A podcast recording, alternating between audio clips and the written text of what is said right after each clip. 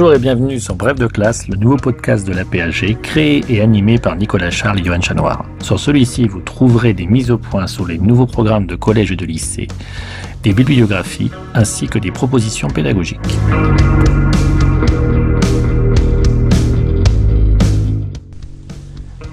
Bref de classe, une émission en deux parties. Tout d'abord, une présentation par un spécialiste des grands enjeux du thème au programme, puis ensuite un personnage et un document représentatif de la période. Document que l'on peut télécharger sur aphg.fr.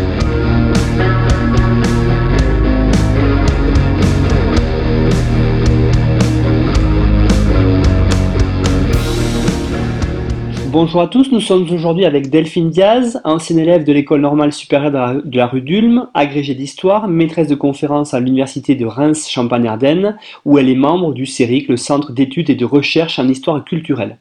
Elle a publié en 2014 aux éditions Armand Collin un livre issu de sa thèse, Un asile pour tous, tous les peuples en Europe, exilés et réfugiés étrangers dans la France du 1er 19e siècle, qui a reçu en 2015 le prix Augustin Thierry du comité d'histoire de la ville de Paris. Elle coordonne depuis 2016 un programme de recherche Jeunes chercheuses, jeunes chercheurs financé par l'Agence nationale de recherche Asile Europe 19e. Bonjour Delphine. Bonjour Nicolas. Donc vous allez nous parler aujourd'hui du chapitre d'histoire de première, l'Europe entre restauration et révolution 1814-1848 et on va peut-être se centrer sur plutôt l'aspect autour des nationalités. Oui, alors j'aimerais effectivement évoquer ce, nouveau programme et euh, le chapitre sur l'Europe entre restauration et révolution, entre 1814 et 1848. D'abord pour dire que c'est une période qui a été euh, beaucoup retravaillée par l'historiographie, en particulier la période des restaurations monarchiques, qui a longtemps été euh, négligée hein, par l'historiographie et considérée comme un temps sombre de retour en arrière, hein, après le temps des révolutions, le temps de l'Empire. Et donc on, note un, renouveau de l'intérêt historiographique pour euh, cette période des restaurations.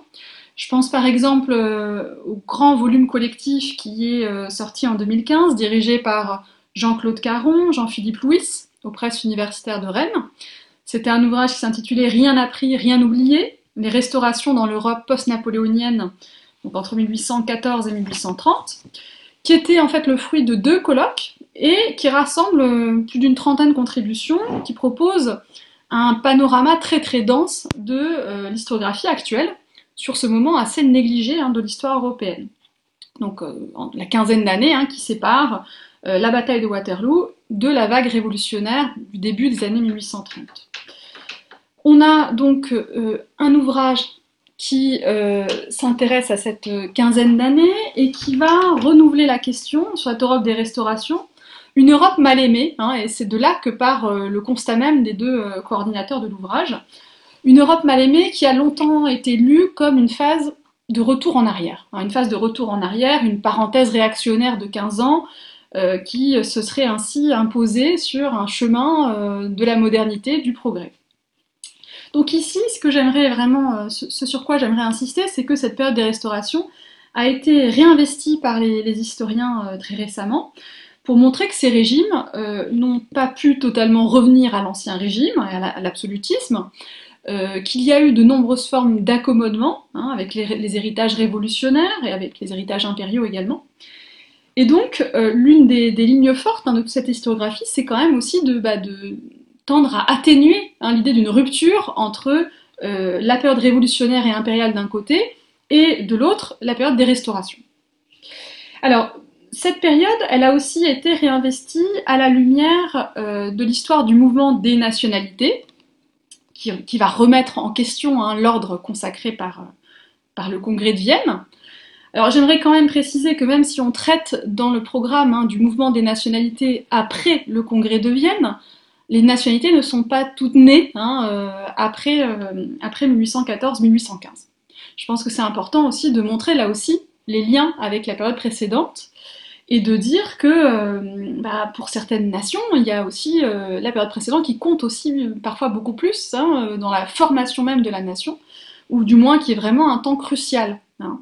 je pense bien sûr au, sentiment d'appartenance à la nation allemande, on ne peut mm. pas faire l'économie hein, de, de, la période précédente, de la période donc de, de l'opposition à, à, l'Empire, qui est bien sûr aussi structurante dans la formation de ce mouvement national qui va se développer d'abord en Rhénanie, hein, autour d'associations étudiantes, de, fêtes civiques, etc.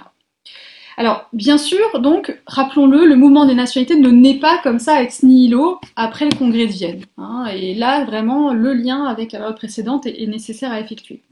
Mais malgré tout, c'est vrai que l'ordre du congrès de Vienne, qui malmène euh, très largement le, principe des nationalités, eh bien, euh, va encourager hein, l'émergence de mouvements euh, patriotiques et libéraux. Et je pense que là aussi, ce qui est intéressant, c'est de bien avoir en tête que euh, ce patriotisme, ce mouvement nationalitaire, comme l'ont qualifié certains historiens pour ne pas employer le mot de nationaliste, hein, qui peut avoir d'autres sens, surtout à partir de la seconde moitié du, 20 du 19e siècle, eh bien, ce mouvement nationalitaire, il est allé de pair avec l'affirmation du libéralisme, et donc euh, dans l'étude du mouvement des nationalités, c'est aussi l'étude de cette culture politique libérale qui doit être forcément aussi menée en parallèle. Alors revenons quand même sur euh, le congrès de Vienne hein, et sur euh, les décisions qui ont été adoptées par les, représentants diplomatiques européens. Hein. Euh, le congrès de Vienne, effectivement, va dessiner une nouvelle carte du continent, rappelons-le quand même, hein, ce sont des éléments factuels, mais qui sont quand même à l'origine aussi de la naissance, de l'éclosion ou du renforcement du mouvement des nationalités. La Russie, la Prusse, l'Autriche agrandissent leur territoire, la Grande-Bretagne renforce, elle, ses, positions maritimes. En revanche, la France, on le sait, hein, soupçonnée de, de menées révolutionnaires, est entourée d'un cordon sanitaire d'États secondaires, d'États tampons, comme par exemple, bien sûr, les, Pays-Bas, avec un caractère euh, volontairement artificiel, hein, euh, puisqu'on rassemble la Hollande protestante et la Belgique catholique.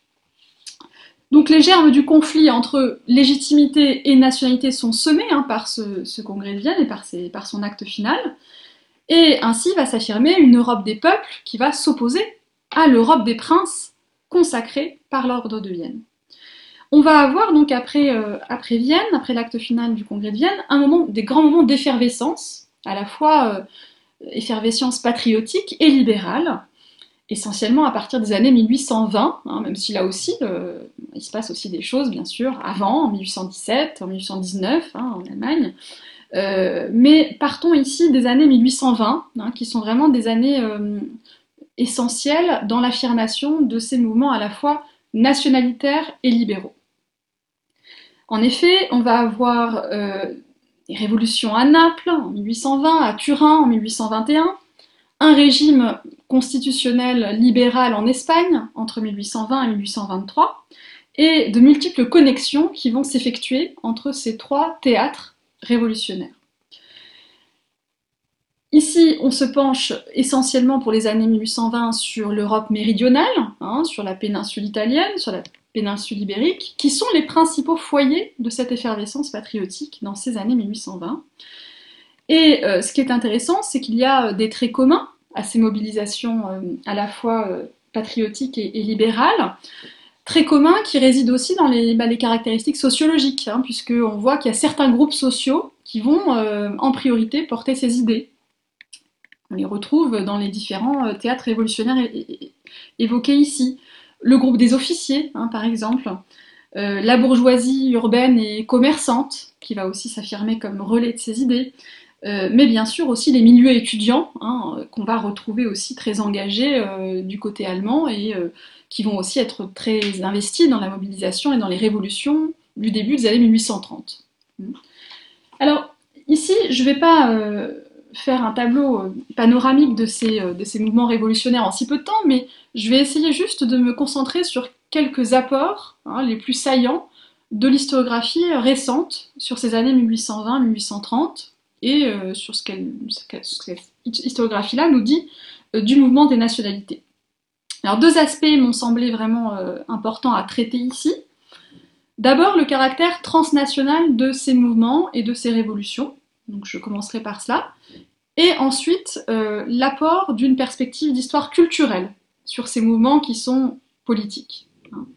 Donc je commencerai ici par parler du caractère transnational de ces ce mouvement des nationalités et en partant surtout hein, de, des exemples euh, donc plutôt, euh, plutôt latins. Alors je redirai d'abord que euh, au cours du 1er 19e siècle, rien n'est plus international que l'idée de nation. Hein. Rien n'est plus international et même transnational que l'idée de nation, puisque effectivement, on va avoir des connexions qui vont s'effectuer entre ces différents mouvements des nationalités qu'il ne faut pas penser de manière cloisonnée. Donc il faut bien voir qu'il y a de perpétuelles connexions, mises en commun, euh, parfois dissensions entre ces différents mouvements. Hein. Mais c'est cela qu'a mis en lumière l'historiographie la plus récente sur ce mouvement des nationalités. En effet, euh, si on repart des exemples que j'ai donnés tout à l'heure de régime ou de révolution, notons par exemple que euh, le régime espagnol du triennat libéral entre 1820 et 1823 a largement impliqué hein, euh, des exilés italiens, par exemple, hein, donc, qui étaient venus trouver asile en Espagne, en passant essentiellement par, la Catalogne et par la côte valencienne, hein, et qui ont ensuite participé à ce régime constitutionnel espagnol. Autre exemple bien connu, c'est la participation de volontaires dans la guerre d'indépendance euh, grecque contre l'Empire ottoman. On va avoir un, phénomène de volontariat avec le philélénisme qui s'affirme et qui va largement faire participer donc des étrangers hein, à la cause des Grecs. Oui, certains vont aller mourir sur place. On pense à la figure très connue de Lord Byron, par exemple, euh, qui est du coup anglo-saxon, mais il n'y a pas que. C'est vraiment un, mouvement européen. Oui, on pense, on pense à Byron, hein, qui euh, part combattre euh, aux côtés des Grecs contre les, Turcs et qui trouve la mort à Missolonghi en 1824. Mais j'aimerais donner aussi un autre exemple possible hein, qui peut être étudié, c'est l'exemple du comte piémontais Santore di Santa Rosa, qui est né en 1783, qui participe en 1821 à l'insurrection libérale au Piémont, et ensuite donc devient euh, ministre de la guerre dans le gouvernement provisoire euh, qui est créé euh, après cette, cette révolution. Et après la répression, il part s'exiler. Hein. donc il s'exile d'abord en Suisse, hein, au plus proche, au plus proche, puis ensuite en France, où il ne reçoit pas un accueil très favorable. Hein. il se plaint beaucoup des conditions d'hospitalité faites aux, exilés étrangers en France. Et euh, après cela, il quitte la France pour l'Angleterre. L'Angleterre qui a été donc euh, un asile extrêmement libéral, hein, euh, qui n'a pas refusé les étrangers qui venaient chercher refuge sur son sol, et qui n'a pas non plus assigné à résidence les exilés étrangers accueillis. Il avait une certaine latitude qu'il ne pouvait pas avoir en revanche en France au même moment. Et euh, Santore di Santa Rosa donc, va ensuite quitter l'Angleterre pour partir en volontaire euh, aux côtés des insurgés grecs, lui aussi donc en 1824. Et un an plus tard, il trouve aussi la mort dans les combats. Donc une figure moins connue que Byron, mais qui montre hein, euh, là aussi la diversité des parcours, puisque avec le cas de, ce comte piémontais, on voit qu'on a à la fois donc une phase d'engagement dans une phase révolutionnaire, une phase d'exil avec une multitude de pays euh, de refuge traversés, et enfin une phase de volontariat armé qui euh, effectivement l'amène à, perdre la vie dans ces combats. Et donc, euh, on est en tout début des années 1820. Là, le, combat nationaliste, on va dire, se fait euh, dans cette Grèce qui essaie d'exister face à l'Empire ottoman. Qu'est-ce qu'il en est en Europe de ces, de cette, de ces mouvements d'étudiants, de ces mouvements de, de, libéraux qui ont essayé de, de, se développer malgré tout, malgré le système méternique, après avec le congrès de Vienne? Qu'est-ce qu'ils deviennent au fur et à mesure de ces années 1820 avant, j'allais dire, la première conflagration que sont les Trois Glorieuses en France? Alors, ces libéraux connaissent d'abord, il faut dire, une très dure répression hein, politique, très dure répression euh, politique, mais également euh, cette répression qui peut passer par euh, parfois des emprisonnements, des exécutions, mais également par le phénomène de l'exil hein, que j'ai évoqué en parlant du comte piémontais Santoro di Santa Rosa. On a en effet un phénomène d'exil qui va devenir très largement partagé par ces euh, libéraux engagés euh, à travers l'Europe pour la cause de la liberté pour la cause souvent de leur, la construction de leur, nation. Phénomène d'exil qui va devenir une sorte de passage obligé hein, pour euh, les libéraux des années 20, mais aussi pour ceux des années 1830, qui va enraciner l'exil à la fois comme une migration contrainte, hein, mais également comme une forme de mobilisation depuis l'étranger, comme une opportunité, si vous voulez, qui permet euh, d'affirmer ces idées, de les faire connaître à l'étranger, et paradoxalement aussi finalement parfois de les rendre plus fortes euh, sur la scène internationale. Ces exilés politiques, ils viennent finalement de, de tous les coins d'Europe. J'ai parlé de l'Europe méridionale tout à l'heure, pour les années 1820. Et en effet, on va avoir des exils de libéraux euh, piémontais, napolitains, espagnols après l'intervention française en Espagne en 1823 qui rétablit Ferdinand VII sur son trône et qui rétablit l'absolutisme. En 1823, les libéraux espagnols sont à la fois faits prisonniers et certains de ces prisonniers vont quand même demander à rester en France, paradoxalement. donc on a effectivement un phénomène d'exil qui s'affirme dans les années 20 et qui va continuer encore de s'intensifier dans les années 1830, euh, également en concernant de nouvelles nationalités. Je pense par exemple euh, aux Polonais, hein. les Polonais qui euh, subissent à Varsovie la répression russe à l'issue de la révolution de Varsovie qui avait eu lieu à partir donc de, de, 1830, qui a été donc réprimée en 1831 dans le sang par l'armée russe. Cette révolution de Varsovie, elle visait donc à obtenir davantage euh, de poids hein, euh, pour la nation polonaise face à l'Empire russe, euh, qui avait consacré sa, domination sur la partie polonaise après le congrès de Vienne. Et cette révolution-là, donc, qui s'inspirait des Trois Glorieuses à Paris, hein, va conduire à un phénomène de migration contrainte qu'on appelle la grande émigration polonaise, qui va concerner entre, on estime entre 7000 et 8000 personnes, donc pour nous, par rapport aux ordres de grandeur que l'on connaît, ça peut sembler très peu, mais pour les contemporains, ça a été vécu comme un véritable exode. Hein, et euh, cette grande immigration polonaise va se disperser en Europe de l'Ouest et du Nord. Hein. Euh, beaucoup vont rester en France, hein, environ les trois quarts d'entre eux restent en France. Et là aussi, on voit à quel point pour eux, pour ces Polonais réprimés, qui ont échappé à la mort, qui ont échappé à la déportation en Sibérie, qui menaçait beaucoup de, de ses opposants, eh bien, euh, pour eux, L'asile va aussi être un moyen exceptionnel de poursuivre le combat, de le faire connaître et de l'amplifier, de lui donner une résonance internationale. En effet, on va avoir, à, l'occasion de la réception de ces réfugiés polonais de la grande émigration, la naissance de tout un ensemble de, mouvements, hein, de sociétés, de comités, une presse extrêmement active qui vise à les soutenir hein, et euh, à récolter de l'argent à leur profit Initialement, ces comités avaient souvent été créés au début de la révolution de Varsovie afin de recueillir de l'argent pour les insurgés polonais, pour les insurgés à Varsovie. Et puis, une fois que la révolution est écrasée, eh euh, les comités vont rediriger leur aide et vont euh, l'affecter en priorité aux réfugiés. En France, par exemple, ce, mouvement hein, euh, en faveur de la Pologne va être extrêmement vigoureux, à savoir que dans presque chaque petite ville de France, on va avoir des comités libéraux au profit de la Pologne qui vont se former pour recueillir de l'argent, pour parfois organiser des mouvements, des moments de sociabilité. Je pense par exemple à la pratique euh, du banquet, hein, qui a été euh, étudié récemment, réétudié récemment par Vincent Robert hein, dans son livre Le temps des banquets. Et le banquet, c'est aussi une forme politique qui a été utilisée au profit de l'accueil de ces réfugiés polonais, mais aussi italiens et espagnols, hein, au début des années 1830. Donc ici, on voit que ce mouvement euh, d'éclosion d'une forme d'enthousiasme, de, solidarité au profit de ces, euh, opposants euh, réprimés, hein, prend une ampleur tout à fait inédite, hein, et que cette ampleur inédite, elle est aussi confirmée par le fait qu'on a un véritable mouvement transnational. À savoir que les comités qui naissent en France, qui naissent en Grande-Bretagne, qui naissent en Suisse, et qui apparaissent aussi de l'autre côté de l'Atlantique, vont avoir des connexions importantes entre eux, hein, et vont permettre précisément la circulation d'idées et euh, la mobilisation euh, euh, que l'on qualifie nous aujourd'hui de transnationale. Alors peut-être là aussi revenir sur ce courant d'études transnationales, hein, oui, effectivement, ça peut être assez intéressant parce que justement, on a tendance à avoir dans le mot nation quelque chose de cloisonné et vous montrez bien justement au contraire, c'est à travers les échanges, les, euh, tout ce qui est les discours à l'étranger et la mobilisation à l'étranger que la nation finalement se construit quelque part.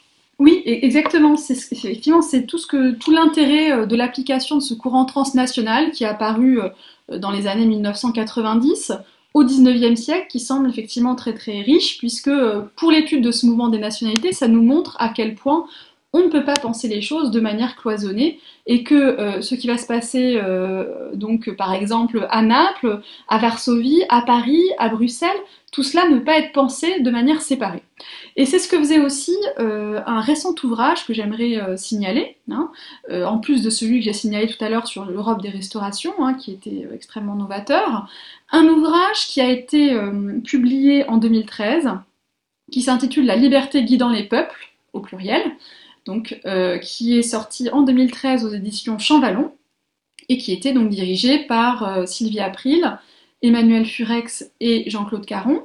Et cet ouvrage, précisément, s'employait à montrer hein, euh, le caractère connecté des révolutions des années 1830, dont j'ai commencé un peu à parler dès maintenant, en parlant des Trois Glorieuses un peu rapidement, en parlant de l'insurrection de Varsovie, mais il faudrait aussi bien sûr ajouter à cette liste d'autres théâtres révolutionnaires. Je pense par exemple à Bruxelles, hein, qui va donner lieu à euh, la création de la Belgique, hein, euh, reconnue indépendante en 1831 après une révolution euh, née, de, voilà, née aussi de l'inspiration qu'avaient pu apporter les Trois Glorieuses aux révolutionnaires belges. Eh bien, ici, cet ouvrage s'emploie à la fois à rétablir la chronologie hein, de ces différentes révolutions des années 1830, en montrant aussi qu'il bah, y a aussi des émeutes euh, de l'autre côté de la Manche, en Grande-Bretagne, même si on n'y pense pas forcément, euh, en montrant finalement tout un ensemble d'insurrections de, basse intensité hein, qui ont eu lieu également et qui sont largement méconnues. Et l'ouvrage, par ailleurs, en plus de ce travail d'histoire plutôt comparée, hein, propose un véritable, effectivement, une perspective transnationale en montrant euh, les connexions qui ont pu s'établir entre ces différents théâtres révolutionnaires que ce soit par euh, le biais de la circulation des écrits, hein, euh, que ce soit également par le biais de la circulation des proscrits, des réfugiés et des exilés, puisque là aussi, hein, ces années 1830 vont consacrer hein, les circulations révolutionnaires. Et vous disiez à l'introduction, vous parliez du cas allemand. Euh, c'est vrai, vous avez rappelé fort à propos qu'il ne fallait pas attendre 1815 pour voir les premiers euh, discours nationalistes. Hein. Je pense notamment à Fichte, à, son fameux discours à la nation allemande qui date de la fin des années 1810. Euh, justement, on a tendance aussi à penser que l'Allemagne se réveille souvent après 1848. Qu'en est-il dans les années 1820-1830 de l'Allemagne? Alors, euh, pour ce qui est de l'Allemagne, en effet, euh, là aussi, hein, euh, l'ouvrage dont je parlais hein, sur les années 1830 met, bien en valeur dans un chapitre qui est, je le précise, écrit par une collègue allemande, mais traduit en français, l'existence de ces révolutions, également de ces mouvements insurrectionnels qui ont, qui ont existé également dans les années 1830 en Allemagne. Et là aussi, on peut insister sur le fait que les Allemands, donc écartelé entre une multitude d'États. Hein. Rappelons qu'il euh, y a 39 États euh, germaniques appartenant à la Confédération germanique à l'issue du Congrès de Vienne. Eh bien, euh, les Allemands aussi ont été largement investis dans ces circulations dont j'ai parlé et dans ces exils. Quelques exemples ici hein, peuvent être retenus. Je pense par exemple au cas de l'homme de lettres prussien Heinrich Heine, qui va ensuite s'installer de manière définitive en France.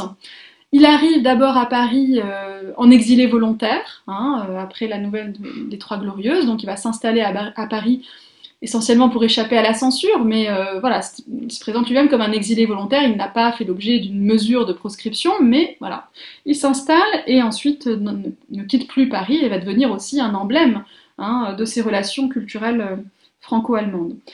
D'autres exemples s'imposent. Pensons au jeune Marx, dont il a été beaucoup question au cours de l'année 2018, hein, avec le bicentenaire de sa naissance, ce qui a donné lieu à tout un ensemble de manifestations, mais également, euh, la sortie d'un film euh, qui a permis de réinvestir la période de jeunesse de Karl Marx.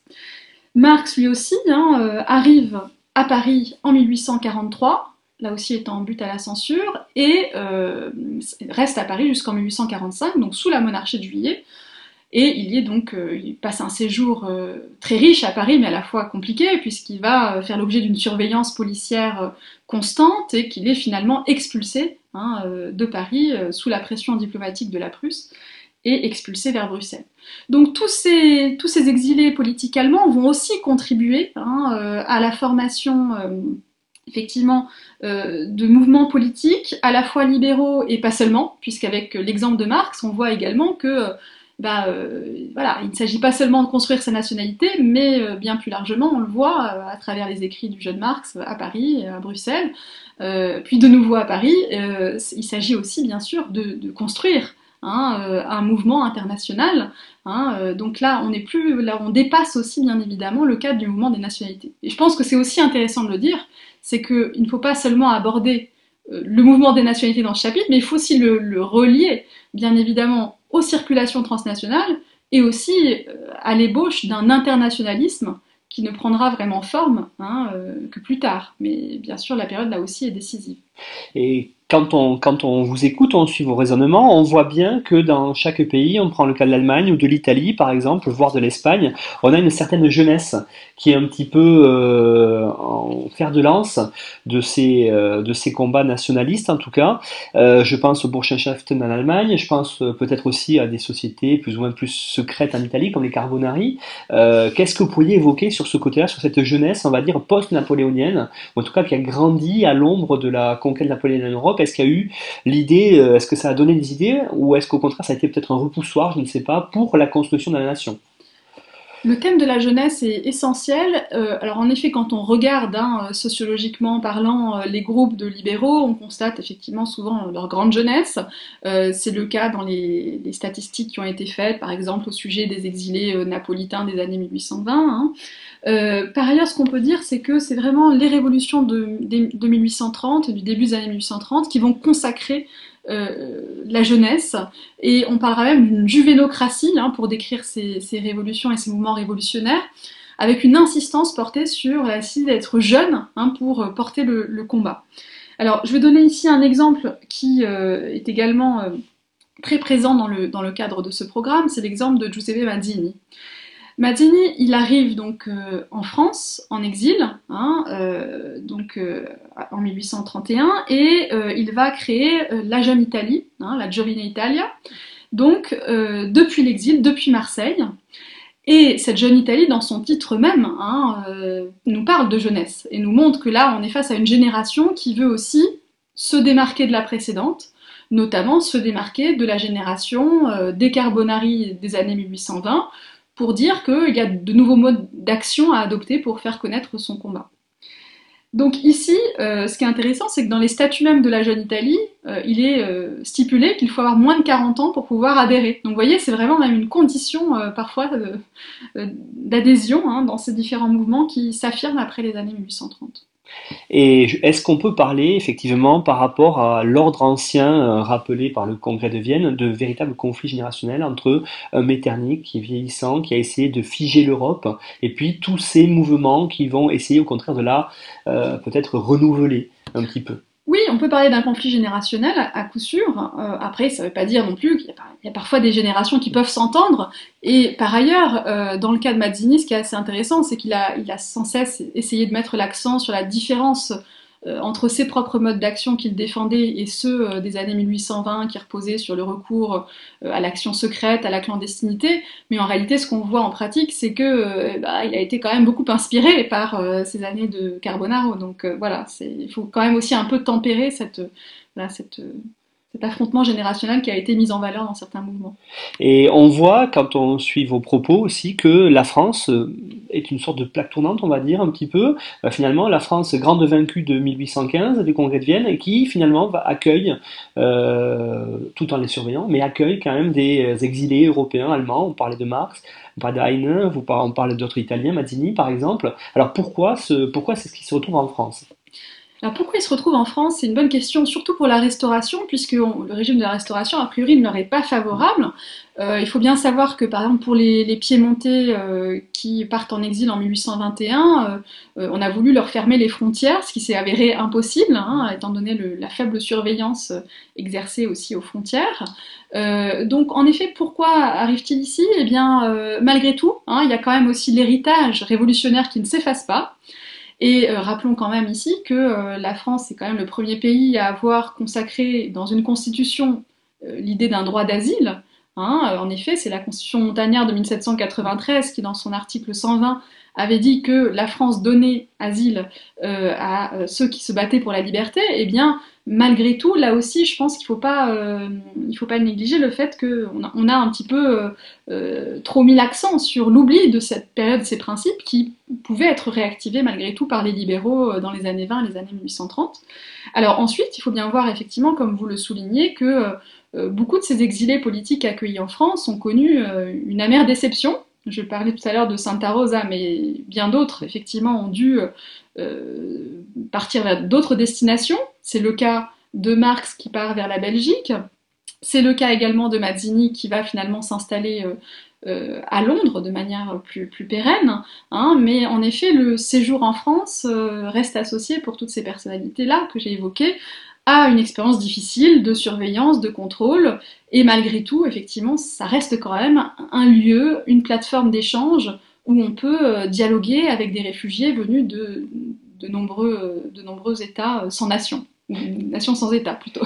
Et c'est finalement la, monarchie de juillet qui est peut-être un peu plus libérale, mais c'est peut-être le, Royaume-Uni qui est la monarchie la plus libérale qui accueille les, ces réfugiés politiques? Oui, alors le Royaume-Uni a la particularité de ne pas euh, mettre de barrière à l'entrée des réfugiés politiques, donc ça veut dire qu'entre 1826 et 1905, il n'y a pas de contrôle euh, de papier, par exemple, ou de nécessité de, d'arguer de, motifs particuliers pour entrer sur le sol britannique. Donc ce caractère très libéral fait en effet que euh, la Grande-Bretagne a été souvent recherchée comme destination, bah, la, destination dont on ne pouvait pas être expulsé, pour ceux qui étaient victimes d'expulsion en chaîne, puisque ça arrivait déjà à cette époque. Eh bien, euh, dans ces conditions, la Grande-Bretagne apparaissait en effet comme un lieu de refuge tout trouvé, d'autant plus qu'il y a eu des moments là aussi de mobilisation assez intense des élites britanniques au profit euh, des réfugiés libéraux au profit des Grecs dans les années 20, mais aussi euh, des Italiens et des Espagnols. Hein. Et en revanche, ce qui était euh, toujours regretté par les réfugiés, c'est que l'assistance publique offerte aux réfugiés était très très faible. Hein. C'est-à-dire que les réfugiés pouvaient avant tout compter sur la philanthropie, sur ces formes de solidarité libérale, mais il n'y a pas eu en Grande-Bretagne de système de secours euh, aussi euh, perfectionné et aussi large que celui qui a pu exister en France. Alors en France, en effet, euh, dès la Restauration, on a des réfugiés qui sont secourus hein, régulièrement. Je pense par exemple aux exilés espagnols joséphin, hein, ceux qui avaient soutenu l'administration du roi Joseph Bonaparte, hein, qui arrivent en France entre 1813 et 1814, et qui vont continuer à être secourus par la Restauration jusqu'en 1820. Mais ensuite, cette euh, politique d'assistance financière aux réfugiés prend davantage d'ampleur à partir de la monarchie de juillet, hein, où on va avoir en effet euh, un ministère de l'Intérieur qui va devenir l'acteur central de ce système d'assistance. Hein. Donc effectivement, le fait qu'on pouvait en France espérer euh, bénéficier de cette assistance financière faisait que malgré la surveillance très lourde, hein, certains réfugiés pouvaient malgré tout s'accommoder de celle-ci pour pouvoir effectivement continuer de subvenir à leurs besoins. Ce qu'on note du côté des réfugiés accueillis en Angleterre, c'est euh, parfois effectivement des conditions euh, matérielles d'accueil extrêmement euh, difficiles, avec des exilés qui parfois meurent de faim. Hein. Enfin, je veux dire, voilà, on en est vraiment là. Delphine Diaz, ben, merci. Je pense qu'on a fait le tour de la question au niveau des nationalités dans ce chapitre-là, puisqu'après il y a la rupture, je pense, du moment 1848. Donc on reverra dans une prochaine émission. Euh, je rappelle à tout le monde que les références que Delphine Diaz a données se retrouveront en bibliographie sur le site apag.fr.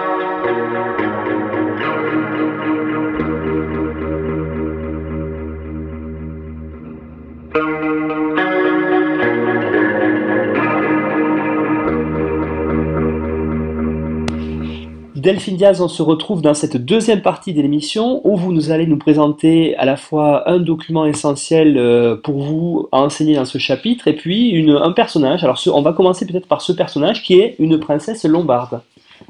J'ai fait le choix euh, en effet de cette princesse lombarde qui s'appelle Cristina Trivulzio di Belgioioso, qui est née en 1808 à Milan, qui a été mariée très jeune à un prince milanais, Emilio Barbiano di Belgioioso, donc qui donne son nom en 1824, et dont elle se sépare assez rapidement. Et euh, c'est une princesse qui va avoir des idées politiques assez vite très, très affirmées, qui s'exile à Paris à cause de son engagement au profit de la cause libérale, et qui s'établit donc euh, dans la capitale française en 1831.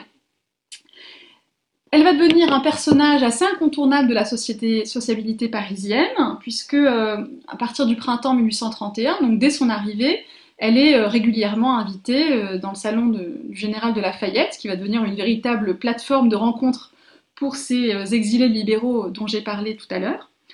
Et ensuite, elle va elle-même ouvrir un salon hein, de manière régulière à partir de 1835. Un salon qui va devenir un lieu de sociabilité à la fois pour euh, les réfugiés italiens, venus de différents États italiens, puisque on le sait, l'Italie est elle-même morcelée euh, depuis le Congrès de Vienne, et des hommes de lettres français. Hein, je pense par exemple euh, à l'historien François-Auguste Mignet, dont elle va devenir la maîtresse, ou encore le, poète Alfred de Musset, qui fréquente aussi son salon. Donc son salon est un vrai lieu euh, de discussion, un vrai lieu de sociabilité. Euh, par exemple, on sait que euh, Niccolo Tomaseo, qui va être l'auteur des grands dictionnaires de la langue italienne au XIXe siècle, le fréquente aussi abondamment. Hein. donc c'est vraiment un, lieu important pour les réfugiés italiens, mais aussi pour la sociabilité parisienne. Cette euh, princesse lombarde mm, va poursuivre son activité politique sous d'autres modalités, sous d'autres formes, en particulier avec la publication de journaux.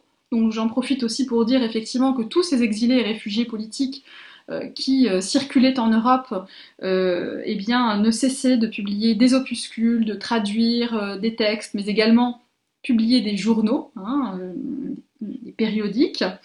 Euh, en l'occurrence, elle va publier donc euh, deux périodiques entre 1845 et 1848, publiés à Paris, en langue italienne, la Gazzetta Italiana e la Ozone. En 1848, euh, elle rentre à Milan pour soutenir la cause nationale italienne. Elle est finalement dépossédée de ses propriétés par les Autrichiens, puis ensuite elle va aussi s'impliquer dans l'expérience brève de la République romaine en 1849. Et une fois que l'expédition française va mettre fin à l'expérience de cette république romaine, elle va devoir quitter Rome en urgence, en exil là encore, et euh, va euh, finalement euh, errer à travers l'Empire ottoman, où elle va tenter aussi de, s'installer et de, fonder une, propriété. Elle va tirer tout un ensemble de récits de voyage de cette expérience dans l'Empire ottoman, où elle est à la fois exilée et voyageuse, donc une identité un petit peu trouble. Et finalement, donc, euh, elle meurt à Milan en 1871, dix ans après la proclamation de l'unité italienne, et quelques mois avant que Rome ne devienne officiellement capitale du royaume d'Italie. Donc j'ai trouvé que c'était un personnage particulièrement intéressant puisqu'elle nous permet euh, finalement de relier plusieurs contextes nationaux du fait même de son itinéraire migratoire qui a été très riche. Et puis même quand elle était exilée, elle a pu faire des allers-retours entre euh, Paris et, et, la Lombardie. Donc ça, voilà, c'est très intéressant de voir que bah, on a de multiples identités qui se euh, superposent. Oui, c'est vrai que surtout le fait, on pense, quand on pense à l'Italie, vous aviez évoqué Mazzini tout à l'heure, euh, c'est vrai que c'est intéressant le, fait qu'il y ait une femme déjà. Euh, par rapport au programme, c'est bien de montrer aux élèves le rôle des femmes aussi qui n'a pas été que secondaire dans ces mouvements nationalistes. Et du coup, vous nous proposez deux choses. Alors, vous nous proposez son portrait, hein, et puis vous nous proposez aussi un texte qui est lié à, son, ben, son, à ce qu'elle a fait à son travail un portrait euh, de Belgioso qui est réalisé par Henri Lehmann euh, à Paris en 1843. Alors là aussi c'est pas un hasard, c'est choisi ce, portrait. Donc c'est un portrait qui est, euh, donc peint par un Allemand, un, peintre allemand qui est arrivé en France en 1831, au moment où plein d'autres exilés allemands arrivaient dans la capitale attiré par la Révolution de Juillet. et Lehmann donc s'est installé à Paris où il est devenu l'élève d'Ingres. Il s'est fait naturaliser français en 1847, donc après la réalisation de ce, portrait, a ouvert son, propre atelier en 1847 également. Donc là, on a un portrait de 1843 qui a été présenté au salon en 1844 et qui a été très très mal reçu par la critique, puisqu'on a reproché à Lehmann d'avoir figé euh, le, visage de la bête de l'avoir rendu laide, donc là aussi, il y a tout un discours sur la beauté féminine qui se développe, puisqu'on estime que là, elle est représentée trop maigre, avec des, voilà, des trop grands yeux par rapport au reste du visage. Donc il y a tout un, discours euh, très très normatif sur la beauté féminine euh, qui se dégage de ce portrait, portrait de la belle Gioso, qui est donc un véritable personnage hein, dans cette socialité parisienne. Euh, et la réception, la critique du portrait le montre, hein, Baudelaire étant lui aussi très très dur envers ce portrait réalisé par Lehmann. Donc là, on est aussi à un moment, en 1843-44, où la princesse va, devenir très très proche de, Franz Liszt, donc, euh, qui vient de rompre avec Marie Dagou. Donc on voit aussi à quel point, à travers euh, euh, le commentaire qu'on peut faire de ce portrait, on voit effectivement combien le Paris de cette époque est un Paris éminemment cosmopolite, qui va permettre à ces différents exilés, mais aussi artistes, créateurs, peintres, musiciens, de se rencontrer et de dialoguer. Par ailleurs, j'ai également fait le choix d'un texte donc un texte, un article intitulé L'Italie et la révolution italienne de 1848, qui est écrit par la Belgioso en français et publié dans la Revue des Deux Mondes. Donc c'est un, texte qui parle de la guerre de Lombardie, du siège et de la capitulation de Milan, hein, à l'issue des journées révolutionnaires de Milan en euh, mars 1848. Donc ici, ce texte, je vous laisserai bien sûr le lire, mais raconte comment elle va euh, passer de Naples à Milan via Gênes et comment euh, la Belgioso va euh, mobiliser des volontaires hein, napolitains pour venir participer au combat révolutionnaire à Milan. sachant effectivement qu'elle était peu de temps avant aussi exilée en France. Donc ça nous montre aussi, à travers cet itinéraire et à travers la façon dont elle le met en scène, puisqu'il y a une véritable mise en scène, hein, c'est dans la description qu'elle fait d'elle-même dans l'article dans en question, elle se dépeint hein, comme une pionnière, comme euh, une femme qui donne l'initiative, qui euh, fédère euh, un ensemble de plusieurs centaines de, volontaires napolitains. Alors, ce qui est intéressant aussi dans ce texte, c'est que finalement, ça, ça nous permet d'entrer finalement dans la vie concrète des révolutionnaires, nous raconter aussi comment se passent euh, concrètement les conditions du voyage, hein, qui sont faites à la hâte pour arriver à temps sur le théâtre de la Révolution, et euh, l'intérêt porté euh, aux conditions d'embarcation, au, voyage lui-même, hein, donc à la traversée, hein, qui est ici décrite avec une abondance de détails et également euh, l'arrivée à Milan, hein, euh, où euh, la belle Jose raconte comment les rues sont encore encombrées de barricades, et son émotion en voyant flotter un drapeau aux couleurs italiennes dans les rues de Milan. Quel intérêt donc de ce document C'est effectivement de restituer aussi la voix d'une femme, d'une exilée mais aussi d'une révolutionnaire, J'insisterai aussi sur l'après, hein, dire que après ce texte hein, et après sa participation donc euh, son arrivée à Milan, euh, la princesse va aussi avoir un rôle essentiel dans la République romaine en 1849. Hein. Euh, soulignons par exemple qu'elle va s'impliquer en particulier dans la mobilisation des, hôpitaux et des ambulances au profit des blessés des républicains romains, et qu'elle va aussi elle-même connaître encore une fois l'exil hein, après 1849 va être contrainte de s'embarquer pour, Malte, et euh, sa fuite donc va la mener jusqu'à l'Anatolie dans l'Empire ottoman. Ce qui est intéressant également, c'est de dire que euh, la Belgiose n'a cessé de publier des articles à la fois sur son expérience de révolutionnaire en 1848 et en 1849, mais aussi ensuite sur son expérience dans l'Empire ottoman. Elle a publié pour une grande diversité de journaux français. Hein, euh, ici, euh, on a un extrait de la Revue des Deux Mondes, mais elle a aussi publié par exemple pour Le National, et elle a aussi publié dans ces années, par exemple, pour euh, d'autres organes de presse. Hein. Je pense par exemple à la démocratie pacifique, l'organe des fourriéristes, pour lequel elle a aussi euh, publié en 1849 sur la République romaine. Donc un texte qui insiste sur les circulations révolutionnaires, mais qui insiste aussi sur les circulations de l'écrit qui permettent aussi hein, à ces révolutions d'exister, de se faire connaître et euh, d'avoir une mémoire lorsqu'elles sont réprimées comme beaucoup euh, de celles de 1848-49. Delphine Diaz, merci pour ce beau portrait d'une, euh, j'allais dire, d'une inconnue célèbre, en tout cas d'une, d'une femme révolutionnaire, la princesse Belgioso. Je rappelle que vous pouvez retrouver ce portrait ainsi que le document de la, issu de la revue des Deux Mondes sur le site apag.fr. Merci Delphine Diaz. Merci.